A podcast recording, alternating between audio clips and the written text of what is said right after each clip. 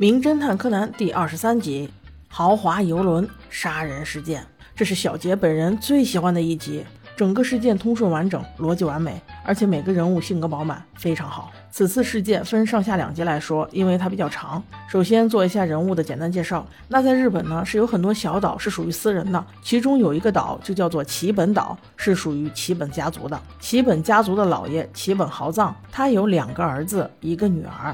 大儿子与儿媳在一次意外中已经不幸身亡，留下了两个女儿，名字叫秋江和夏江。这两个孙女性格完全不同。秋江是姐姐，性格泼辣，已经结婚，没有孩子。她的丈夫叫龙南。夏江是妹妹，性格温婉明朗，她的丈夫叫小武。这个豪华游轮事件就是在他们结婚典礼过后发生的。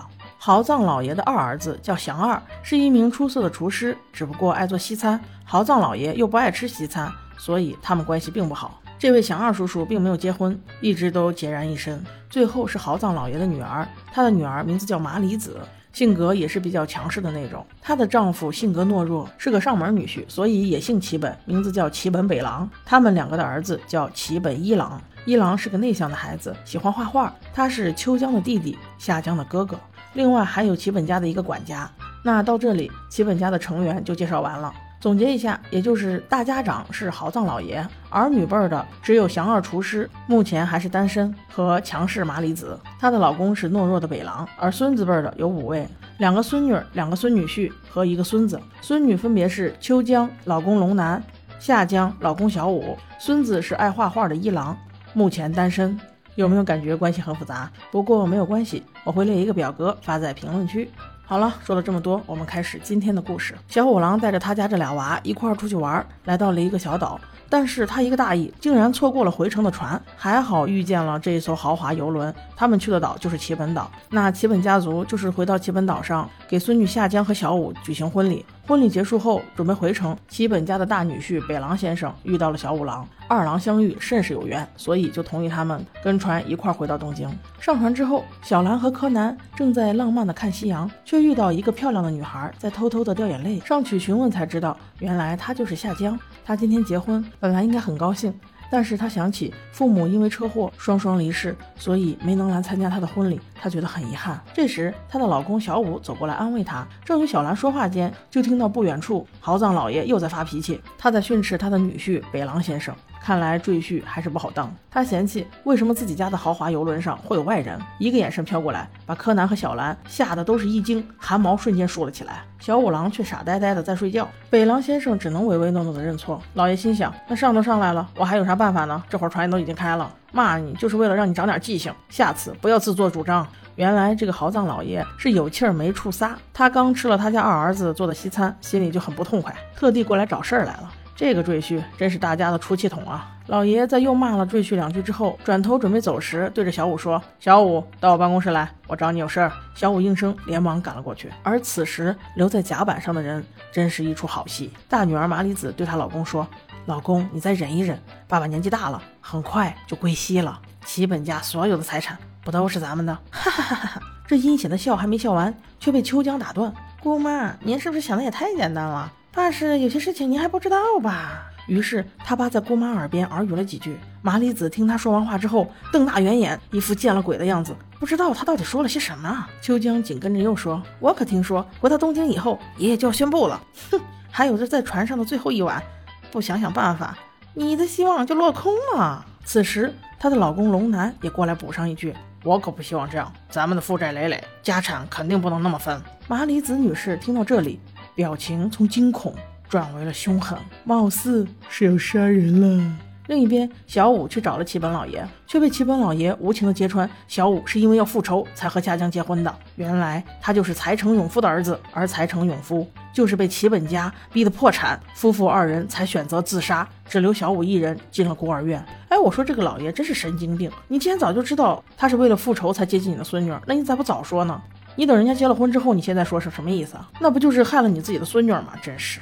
老爷问小五：“你到底是什么目的？”小五此刻也露出了凶狠的表情。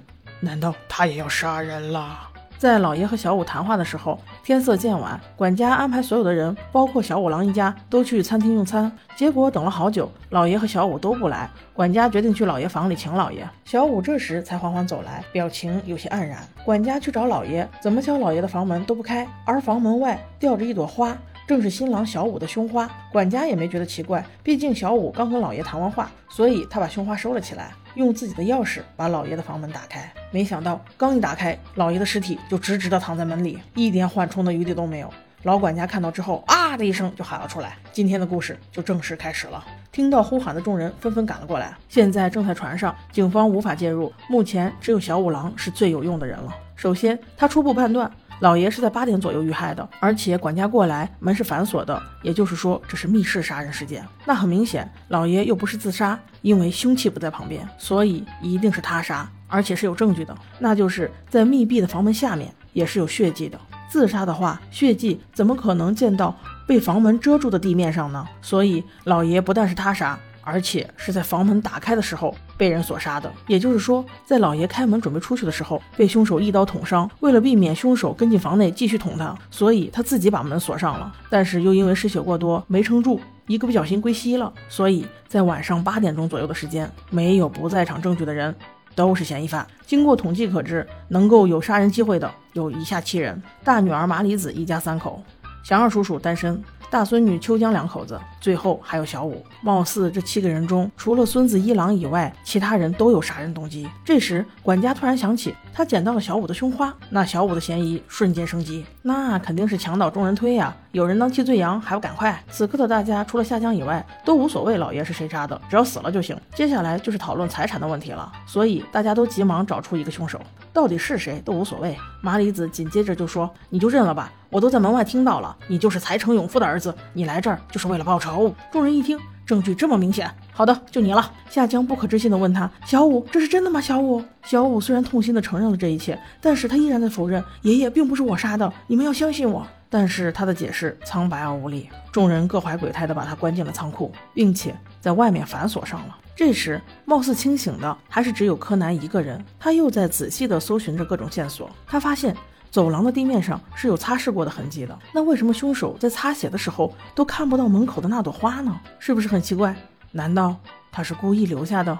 而且柯南还发现，在血迹里隐约有残留的面包屑，他便去问管家，谁都吃了面包。管家爷爷说，除了老爷以外，其他人都吃了面包。那此时除了小五以外，其他的人全部都回到了餐厅聚会，言语里多多少少都在想说怎么分财产的事儿。麻里子和秋江他俩正在高兴地讨论怎么分，兴奋之情溢于言表，这让祥二叔叔略有不适。还好此刻管家打断了这一切，他说，老爷为了以防万一，早就立好了遗嘱，所有的财产全部都是夏。江的此话一出，众人皆惊，于是夏江就成了众矢之的。此时，那个龙男突然说：“可恶！如果得不到钱，我和秋江结婚还有什么意义？”秋江却惊讶道：“龙男，难道你是因为爷爷的钱才跟我结婚吗？”龙男毫不掩饰地说：“对呀，如果不是因为钱，谁会跟你这个泼妇结婚啊？我神经病啊我！” 你看这一对的嘴脸，感觉下一个死的人肯定就是你。夏江难以忍受这压抑的气氛，尊敬的爷爷刚刚去世，心爱的小五又被关了起来，他内心难过，自己在甲板上默默流泪。此时，小兰和柯南过来安慰他，突然听见有奇怪的声音，扑通一声，像是把什么东西扔到水里的声音。柯南追寻着声音跑了过去，这才发现一个尸体坐在远远的甲板上。走近一看，才发现没错。就是龙男，看我说的吧，他迟早要死的。小五郎迅速赶来，他断定龙男是被一个管状物击打头部而死。众人都说不会是小五干的吧？小五郎却说那门是反锁的，他怎么可能出来？柯南便以最快的速度赶到了仓库，果然门被打开了，小五失踪了。嗯，怎么会这样？那小五去哪儿了？门是谁开的？这些人到底是不是小五杀的？我们下集再说。